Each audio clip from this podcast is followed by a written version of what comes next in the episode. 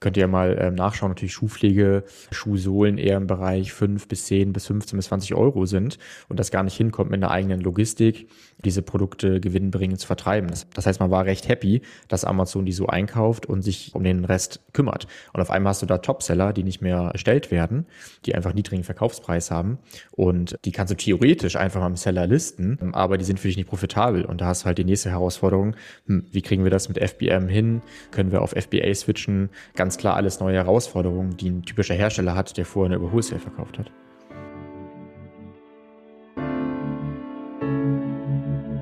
Ahead on Marketplaces, der Podcast für mittelständische Unternehmen. Präsentiert von MoveSell, deinem Partner für Amazon-Strategien und Tools. Mit Moritz Meyer und Florian Vettel. Moin Flo. Moin Moritz. Ja, was ist unser Thema heute? Wir haben wieder ein Kundenbeispiel mitgenommen. Das ist die Barmer-Gruppe.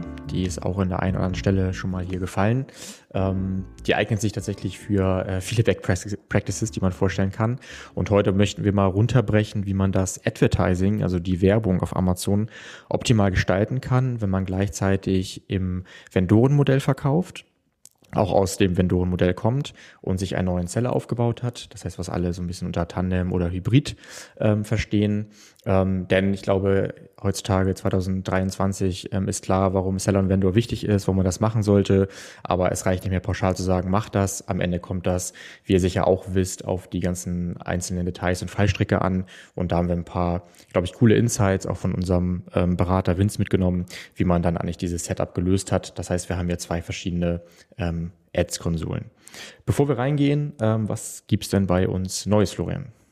Ja, also erstmal habe ich auch Lust auf den Podcast. Ähm, und äh, da haben wir auch tatsächlich eine ganze Menge zu, zu sagen. Also wir haben ja wirklich schon mit diesem hybriden Advertising viel gemacht. Das heißt, ähm, waren da auch vor ein paar Jahren, ähm, waren wir auf einigen Bühnen, haben da Vorträge gehalten, haben das Ganze schon mal Beispiel, haben wir Sport AG vorgestellt ähm, und teilen da äh, oder haben da schon viele Best Practices zu, zu geteilt. Ähm, und da es aber immer mehr Hersteller betrifft, die traditionell aus dem Vendoren bzw. Wholesale-Modell kommen, und sich jetzt quasi dieser, dieser Marke, mit dieser Marketplace-Thematik konfrontiert sehen, glaube ich, muss man da jetzt an der Stelle einfach nochmal Aufklärung betreiben, damit da kein Budget verbrannt wird ähm, und profitabel äh, das Wachstum möglich ist. Ähm, ja, Vor allem, äh, gut, dass du nochmal erwähnst mit dem Hammerbeispiel. Ähm, und trotzdem haben wir hier einen Case, ähm, ja, der ist auch hybrid und trotzdem sehen wir, dass es hier andere Fallstricke gab und andere Hürden, äh, die man lösen musste. Und ich glaube, das ist ja auch unser äh, Grund, warum wir jetzt über dieses Beispiel nochmal sprechen wollen, weil ganz klar, das ist nicht immer gleich. Da gibt es ähm, nicht den Leitfaden, für den man sich aus dem Internet einfach runterlädt äh, oder die pauschale Strategie einer Agentur und dann funktioniert's immer.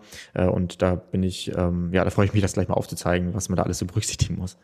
Absolut. Ähm, ich erinnere mich an eine Situation mit äh, Marc von, von Edding, der ja auch schon im Podcast war, ähm, der mich auf einem von unserem AOM-Events äh, mal zur Seite genommen hat, hat gesagt, Mensch, ihr müsst dieses Hybrid-Thema, äh, Hybrid Advertising nochmal aufgreifen, weil wir haben da noch ein paar Probleme, die haben wir jetzt noch nicht gelöst.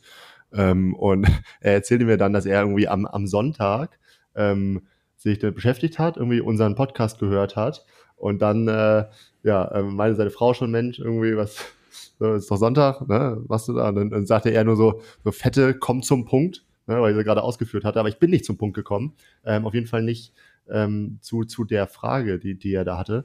Ähm, und da es da so viele gibt, so viele verschiedene Fragen, ähm, müssen wir, glaube ich, einfach häufiger über dieses hybride Advertising sprechen. Ja, genau. Was ist die Woche passiert, bevor wir ähm, weiter reinspringen? Ja, also wir hatten eine besondere Woche, ganz, ganz ohne Frage. Also wir haben ja unsere äh, Halbjahresziele ähm, beziehungsweise haben das erste Halbjahr hier bei MoveCell ähm, intern hier mit einer großen Präsentation vorgestellt ähm, und haben mal Ausblick auf das zweite Halbjahr gegeben, ähm, sind da tatsächlich mal sehr transparent, was so von Zahlen angeht. Wir wollen einfach, dass alle da ähm, ja, viel Transparenz haben, sich ähm, mit dem Fortschritt identifizieren können und einfach klar hören, was gut und was nicht gut läuft. Ähm, und den Rahmen haben wir genutzt ähm, und haben die äh, MoveCell ähm, Awards äh, eingeführt, beziehungsweise ähm, die, ähm, ja, das ist eine Möglichkeit, äh, Jubiläen zu feiern, weil das ja immer so ein bisschen zu kurz gekommen ist bei uns. Also wir haben das schon, schon gemacht, aber man kann es halt einfach besser und systematischer machen. Ähm, und da haben ja äh, Kim und du sich zusammengesetzt, ähm, ihr beide, und habt euch da ähm, wirklich etwas sehr, sehr Cooles überlegt, muss ich sagen. Von daher ähm, nimm uns mal mit. Ähm, was habt ihr euch da konkret überlegt und, und was sind da auch ähm, ja, so kleine Präsente, die damit einhergehen? Ja, genau. Also eine, einerseits ging es darum, dass man ähm, das einfach noch mehr wertschätzt. Klar machen wir das im Hintergrund in einzelnen Gesprächen persönlich, aber es hat halt nicht diesen offiziellen Charakter, dass alle kurz zusammenkommen, äh, ich sag mal einmal jubeln, man zusammen anstößt, weil es natürlich für jeden Einzelnen, nicht nur für uns, etwas super Besonderes ist, sei es das erste Jahr, sei es das zweite, dritte oder auch vierte oder fünfte Jahr. Ähm, genau, von daher gibt's jetzt immer ein kleines äh, Präsent dazu, vielleicht auch mal einen Gutschein. Ähm, ja, es gibt ja auch jetzt äh, bei manchen Jubiläen äh, extra Urlaubstage, das kam natürlich äh, mega gut an, das hat uns ja auch sehr gefreut. Ähm, und was noch viel cooler ist, dass wir äh, so einen, ja, ich würde mal sagen, super individuellen Award gebastelt haben. Und zwar ist es so ein richtig cooles Holzstück, ähm, wo dann Movesel eingraviert ist unter jeweiliger Name von unserem Teammitglied und dann kann man drauf sogenannte Medaillen oder einfach Scheiben sammeln, die immer größer werden, wo dann die Jahreszahl draufsteht und wenn man zum Beispiel fünf voll hat auf dieser Rakete, dann sieht das genauso aus wie eben diese Rakete aus unserem MoveCell oder AOM-Logo. Ähm, natürlich soll man ab fünf Jahren bei uns nicht aufhören. Wir beide sind ja auch schon über die fünf Jahre. Dann kriegt man natürlich eine kleine sechs, die dann wieder vorne anfängt. Das heißt, ähm, das ist natürlich auch never ending. Ja, und ich glaube, da ist uns was Gutes gelungen, äh, denn unser Ansatz war, dass es irgendwie wächst, irgendwie dynamisch ist und man nicht einfach nur irgendwie ein Schild bekommt oder dann auf einmal fünf ähm, Awards hat. Äh, von daher freue ich mich. Und witzigerweise ähm, kamen wir auf die Idee, weil äh, Kim, die segelt ja auch äh, leidenschaftlich, mir gezeigt hatte, wie ihr letzter Pokal aussah bei so einer äh, Regatta oder was sie irgendwo gesehen hatte. Äh, und da sind wir auf die Designerin gestoßen, die sowas in der Art gemacht hat mit ähm, Holz und genau, da kam wir dann auf die Idee. Ja, mega. Also ich finde das super hochwertig. Ähm, haben dann noch dazu eine Flasche, Flasche Sekt ihm überreicht, eine Blume, ich habe mich so ein bisschen wie bei einer Konfirmation gefühlt. ähm, und äh, haben mit jedem irgendwie Bilder gemacht. Ähm, ich glaube, alle hatten einen richtig, richtig coolen Tag, waren danach noch irgendwie an der Kiellinie, das ist hier bei uns. Ähm, ja, quasi ein schöner Ort am Meer. Ähm, wir sind ja aus dem Office hier mit dem Fahrrad in fünf Minuten am Wasser unten und haben uns da ausklingen lassen. Also ja. sehr, sehr cool. Spaß ja, gemacht. Hat echt gebockt. Wetter hat mitgespielt. Genau. Und ansonsten ähm, haben wir ja die letzten Monate fleißig geplant und heute habe ich gerade gesehen, verkünden wir offiziell den nächsten AOM im Oktober. Ähm, ich glaube, die ähm, Kim hat da gerade das LinkedIn-Event erstellt. Ähm, das machen wir jetzt zusammen mit der ähm, Valerie von der Marketplace-Uni. Vielleicht kannst du ja mal kurz erzählen, was wir uns da so ausgedacht haben, ähm, wann das ist und wie man sich anmelden kann. Genau, also das Ganze ist ähm, am äh, ersten Abend der Marketplace Convention. Das ist ja ähm, eine größere ja, Konfer Konferenz, ähm, um sich im Bereich Marketplaces weiterzubilden, am 24. Oktober in Köln. Ähm, das heißt auf jeden Fall eine coole, coole Kombination. Ähm, und an sich, äh, ja, gelten da wieder die typischen Verhältnisse. Das heißt, wir werden so um die 70 Prozent ähm, Brand sein aus allen äh, möglichen Bereichen. Das heißt, haben da nicht nur einen Fokus jetzt wie Fashion oder so, sondern das, da trifft man wirklich über Consumer Electronics, FMCG, DIY etc. verschiedenste Ansprechpartner von Marken. Wir machen 70 Prozent aus der Teilnehmer, dann haben wir 20 Prozent wieder Marketplaces. Otto wird da sein, Amazon wird da sein, ähm, aber auch, auch viele, viele weitere, ähm, Allegro sicherlich. Ähm, und äh, dann haben wir natürlich noch 10% Experten dabei. Ja, und äh, dann hat es, glaube ich, einfach so einen typischen AOM-Charakter. Ne? Das heißt, wir werden irgendwie eine coole, coole Location finden. Ich muss ehrlich sagen, ähm, ich stecke da gerade gar nicht so drin. Ich weiß gar nicht, ob die Location jetzt schon final ist. Die kenne ich auch nicht. ah, ja. ja. es wird eine Wahnsinns-Location geben, ne? so, genau. gesagt, so wie es gesagt. Nein, also das Schöne ist ja, Moritz und ich haben damit gar nicht mehr ähm, so unfassbar viel selbst zu tun, sondern wir haben Leute wie, wie, wie Kim halt, die das ganz großartig machen. Ähm, so seit, seit Start vom AOM ähm, und äh, dementsprechend sind wir sicher, das äh, wird den entsprechenden ja. Charakter, Charakter haben. Wir haben natürlich unsere ganze Community schon ähm, offiziell auch eingeladen. Das machen wir auch immer, bevor das LinkedIn-Event ähm, released wird. Von daher nochmal an alle, die ähm, da direkt auch Bescheid wissen wollen, die eingeladen werden wollen, äh, immer fleißig auf movesell.de slash AOM gehen und dann könnt ihr euch da auch allgemein in unseren Verteiler eintragen. Dann bekommt ihr immer rechtzeitig mit, wann das nächste Event ist. Und was wir definitiv sagen können, ähm, es haben sich schon wieder richtig viele coole Brands aus allen möglichen Branchen ähm, angemeldet. Das ist, was am Ende ähm, zählt. Äh, von daher bin ich zuversichtlich, dass wir ein cooles Event wieder auf die Beine stellen.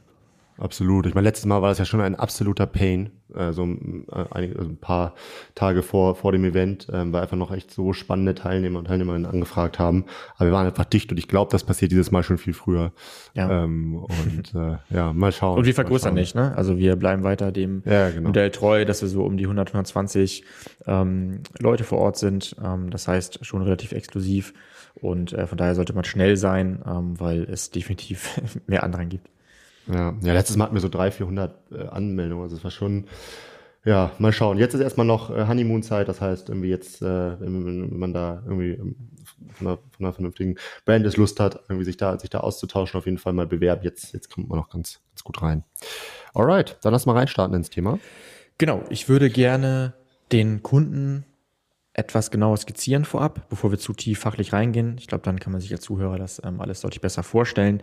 Es geht ja um die ähm, Barmer-Gruppe. Ähm, die haben wir auch, meine ich, im letzten Podcast schon mal erwähnt, aber in einem ganz anderen Kontext. Da haben wir ja aufgezeigt, wie immer mehr B2B-Unternehmen äh, erst auf Marktplätzen starten, ähm, anstatt direkt über einen Online-Shop. Und da waren die auch ein gutes Beispiel, denn die Barmer-Gruppe ist auch seit über 100 Jahren führendes Unternehmen im Bereich Schuhpflege und Schuhsohlen. Und ähm, die verkaufen nicht nur in Deutschland, sondern in 50 Ländern weltweit. Und natürlich ist Amazon für die auch ein ganz wichtiger Kanal. Die haben auch keinen eigenen Online-Shop. Und als traditioneller Hersteller äh, sind sie natürlich seit Jahren auch im Vendor-Modell ähm, ja, nichts Außergewöhnliches.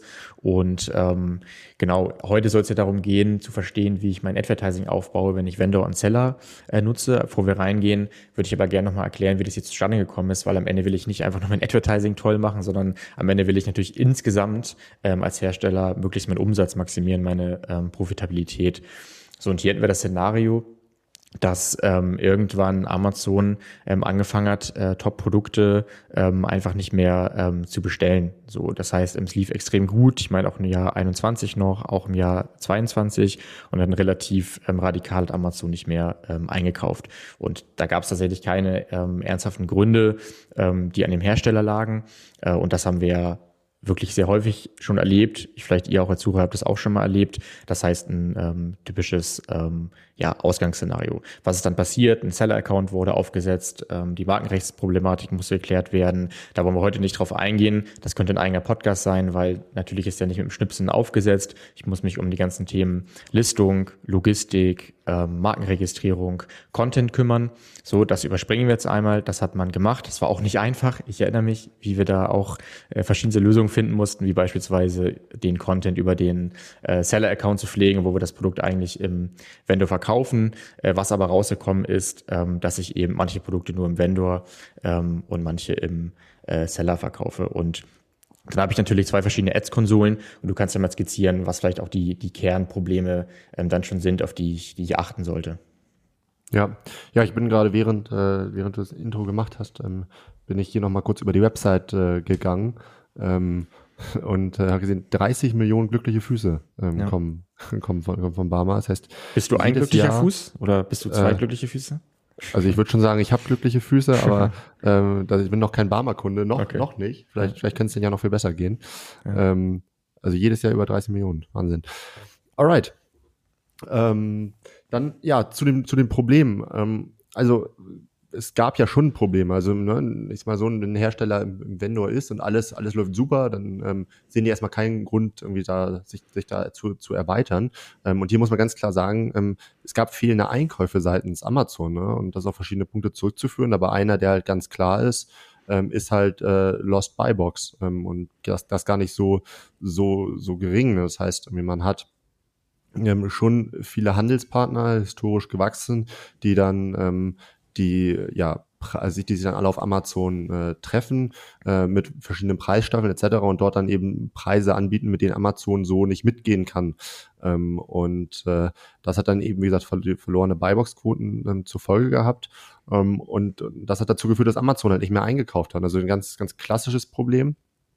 Ähm, und das muss man als Hersteller natürlich irgendwie kompensieren. Und man kann natürlich nicht von heute auf morgen einfach die gesamte ähm, Vertriebs- und Pricing-Struktur, gerade wenn die historisch gewachsen ist, du hast vorhin gesagt, seit 100 Jahren gibt es das Unternehmen, das baut man nicht mal so eben um.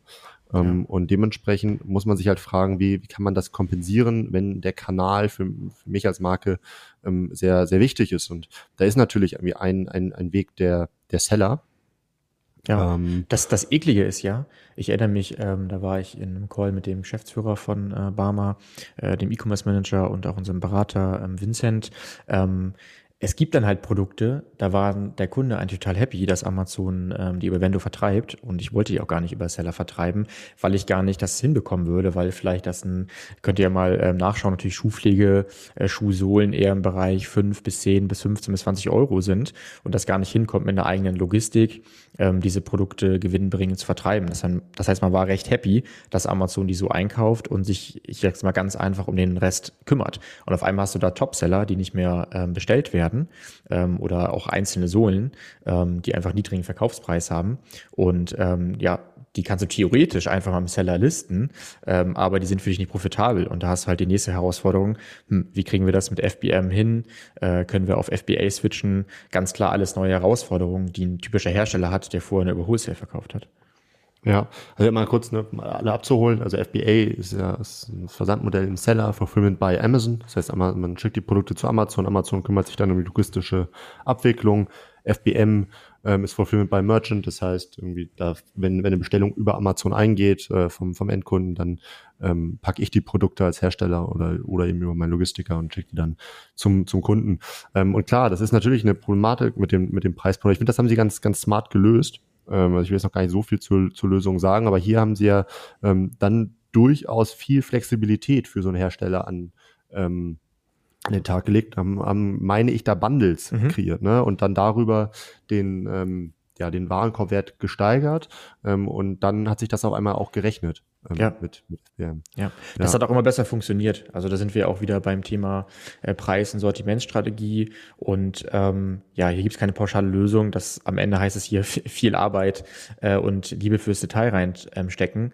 Ähm, das heißt, du musst in unzähligen Analysen, Gesprächen ähm, herausfinden, was lässt sich noch über Vendor verkaufen, was wird auch eingekauft, wo brauche ich ähm, Backup-Listungen im Seller, weil vielleicht nicht ähm, zuverlässig eingekauft wird und was ist am Ende auch meine Marge, auf welchem Marktplatz Marktplatz und dann ähm, kann man fast schon den Bogen spannen, ist natürlich auch das Advertising relevant und auch die äh, Profitabilitätsrechnung im Advertising, ähm, weil es natürlich auch eine Rolle spielt, wie gut kriege ich das jeweilige Produkt einmal aus dem Seller-Account, einmal aus dem Vendor-Account äh, an meine Zielgruppe. Das heißt, äh, wie viel muss ich pro Verkauf ähm, noch in Werbung investieren und schon spielt das Thema Advertising auf einmal total doll rein in meine Gesamtstrategie. Ich würde fast sagen bis hoch auf ähm, C-Level, um zu bewerten, was ich noch als ähm, Hersteller ähm, Wholesale oder Marketplace verkaufe. Ja, ja, absolut. Also ähm, ist mal so, wenn in dem Moment, wo sie sich entscheiden, ich bin jetzt Seller, ist es damit halt nicht getan. Also dann macht man halt für sich auch ein Fass auf und wenn man dann den Anspruch hat, dass da auch entsprechend Verkäufe drüber laufen sollen, ähm, dann kommt man nicht drum rum, sich damit zu beschäftigen, Mensch, wie kurbel ich diese Verkäufe an? Und da ist nun mal Advertising der, der, der größte Hebel. Ähm, und da hat sich dann der, der Hersteller Barmer in dem Fall mit dem hybriden Modell das äh, Modell ausgesucht, was mal so die komplexeste Advertising-Steuerung ähm, halt, mhm. äh, halt erzeugt. Denn mhm. ähm, mal so ein ganz kleines Beispiel, wir reden gleich noch über mehrere, ähm, ist halt klar, ich äh, habe natürlich äh, ähnlich, ähnliche Produkte dann im Seller und Vendor, teilweise identisch, teilweise ähm, äh, mit unterschiedlichen äh, ERNs, weil es kleine Produktunterschiede äh, gibt, wie zum Beispiel Füllmenge und Co. Ähm, und trotzdem bin ich ähm, größtenteils auf sehr ähnlichen Keywords unterwegs.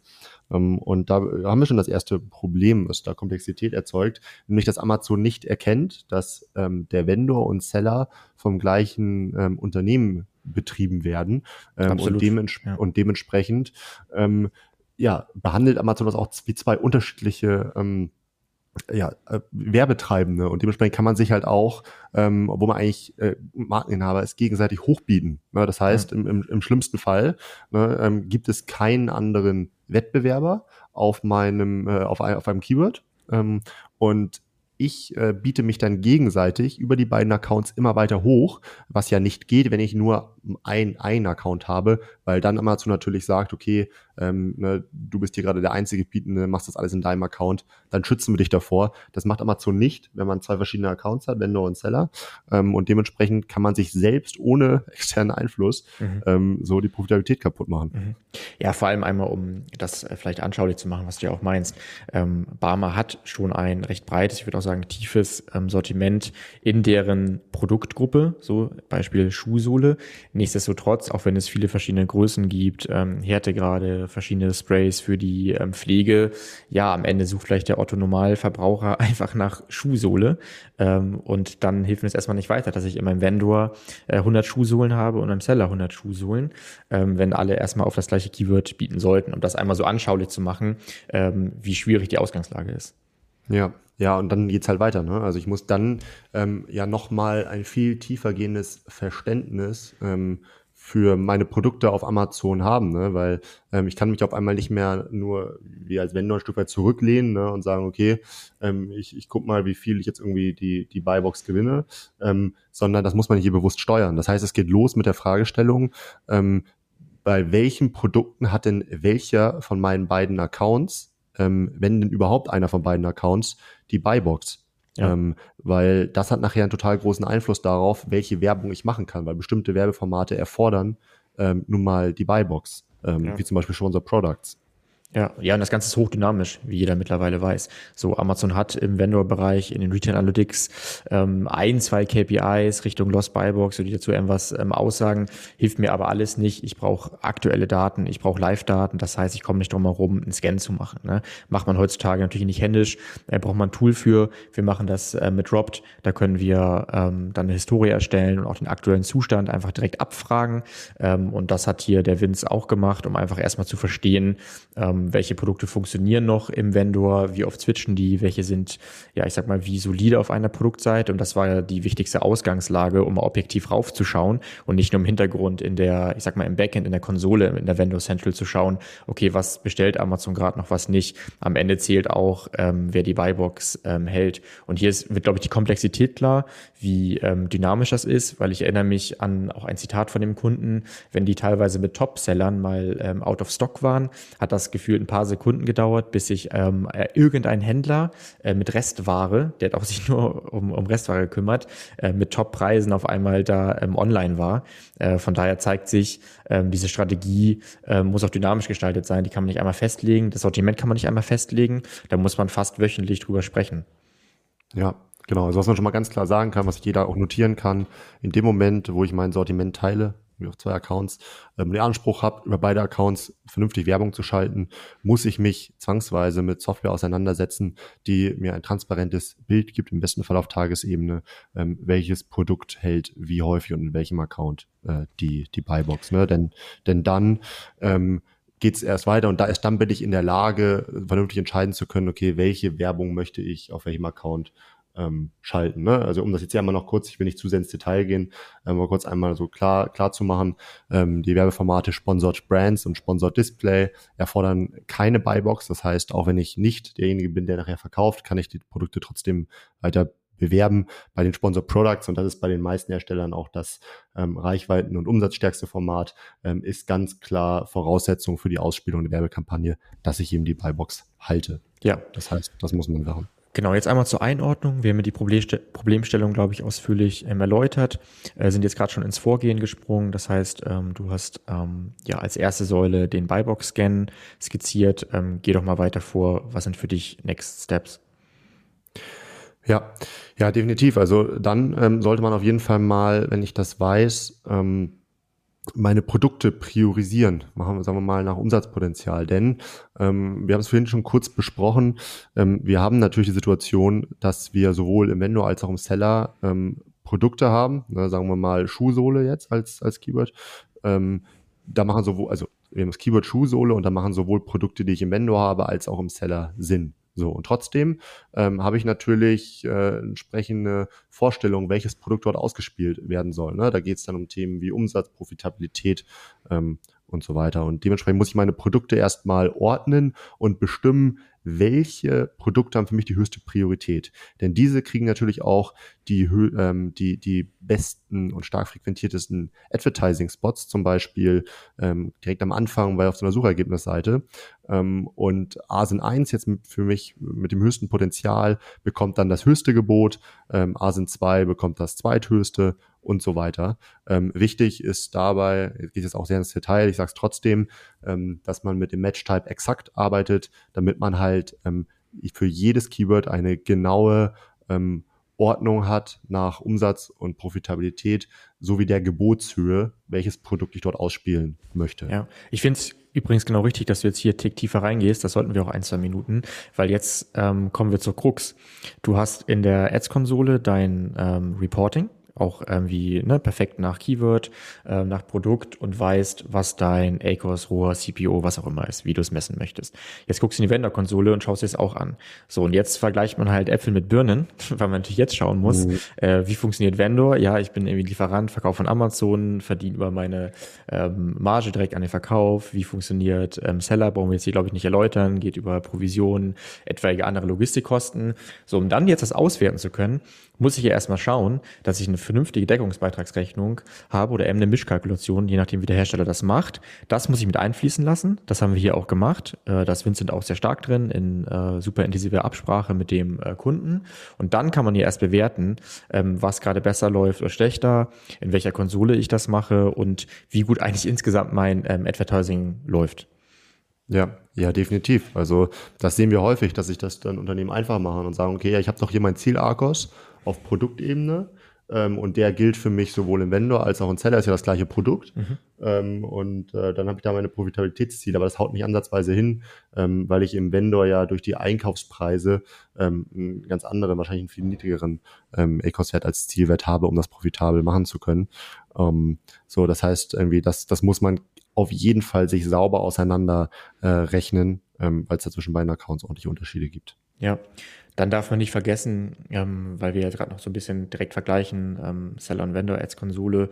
Ähm, das war hier nämlich auch der Fall, dass unsere Top-Produkte weiterhin noch äh, im Vendor waren äh, und da eine recht große Übergangsphase war, bis die auch äh, im Seller angeboten werden konnten, dass man da halt auch einen fairen Vergleich macht. Ne? Und nicht nur sagt, wenn dann sozusagen auf C-Level der Kunde fragt, ja, könnt ihr irgendwie vergleichen, welcher Bereich läuft jetzt hier eigentlich besser, da muss man schon die gewisse Historie ähm, auch einordnen. Auch der Seller-Account ist ja komplett ähm, neu und dass man in der Regel nicht seine Top-Produkte direkt drüber ähm, verlegt. Ja, ein weiteres Thema, ne, was eigentlich bei jedem aufkommt, der so ein hybrides Modell hat, ne, dass man sich dem Thema Branding-Kampagnen halt annimmt. Ne. Meistens ist der Brandstore ähm, in einem von den beiden Konsolen äh, erstellt, häufig historisch halt im, im Vendor. Ähm, und da macht es natürlich total viel Sinn, den auch in die Branding-Kampagnen mit zu integrieren. Das heißt, jemand klickt auf die Anzeige und wird dann direkt in den Brandstore geleitet. Ähm, und das heißt, ähm, ich würde hier empfehlen, dass man äh, sich schon ähm, ja generell überlegt, okay, ich will Branding Ads schalten, ähm, unabhängig von Produkten ähm, mache ich das über diese, ähm, entweder über die Vendor, über die Seller Central, je nachdem, wo der Brandstore erstellt worden ist. Ähm, weil dann kann man eben viele Branding-Kampagnen auch schalten mit so einem Sponsored Brands Format und so braucht dafür gar nicht die Buybox. Aber dann habe ich das sauber getrennt. Cooler Tipp. Vielleicht ein ähnlicher Tipp ist auch, das war hier auch der Fall, wenn du eine ähm, doch recht hohe Buybox-Fluktuation bei gewissen Produkten hast, ähm, dass du natürlich dann die Kampagnen in beiden ähm, Ads-Accounts ähm, anlegst, äh, damit immer irgendwas aktiv wird. Ich glaube, so in die Richtung ging das ja auch, was du gerade meintest, je nach Format, äh, damit die Ausspielung auch immer gewährleistet ist. Genau, das kann man sich letztendlich einfach vorstellen. Ich habe ein und dasselbe Produkt, ähm, auch die gleiche äh, ERN dahinter. Äh, und ich weiß, ich habe eine wechselnde Buybox, mal, Seller, mal mein Seller, mal mein Vendor. Ähm, und dann setze ich einfach exakt die gleiche ähm, Kampagne mit den gleichen Geboten für das gleiche Produkt auf, sowohl im Vendor als auch im Seller Central. Und in dem Moment, ähm, wo die Buybox wechselt, ähm, wird eben dann automatisch ähm, die Werbung über die jeweilige ähm, Vendor oder Seller Central, je nachdem, wo gerade die Buybox ist, eben ausgespielt. Und was man dadurch halt schafft ähm, als Hersteller, dass man die maximale Sichtbarkeit für das Produkt halt sicherstellt. Vorteil ist, man muss die Kampagne nicht deaktivieren und aktivieren, die können die ganze Zeit aktiviert bleiben, ähm, weil sie, die Sponsor Products Kampagnen kriegen eben auch nur Ausspielungen, wenn die Buybox auch da ist. Ja, aber würdest du doch auch sagen, ist ja eher selten der Fall oder ein, ein eher kurzer, mittelfristiges ähm, Szenario, dass man halt ähm, ja, sowohl in Seller als auch Vendor gelistet hat und Bestand hat. Meistens ist ja Backup, Übergangsphase und eigentlich zeichnet sich ja irgendwann dann auch ab, wo soll das Produkt eigentlich ernsthaft verkauft werden, oder?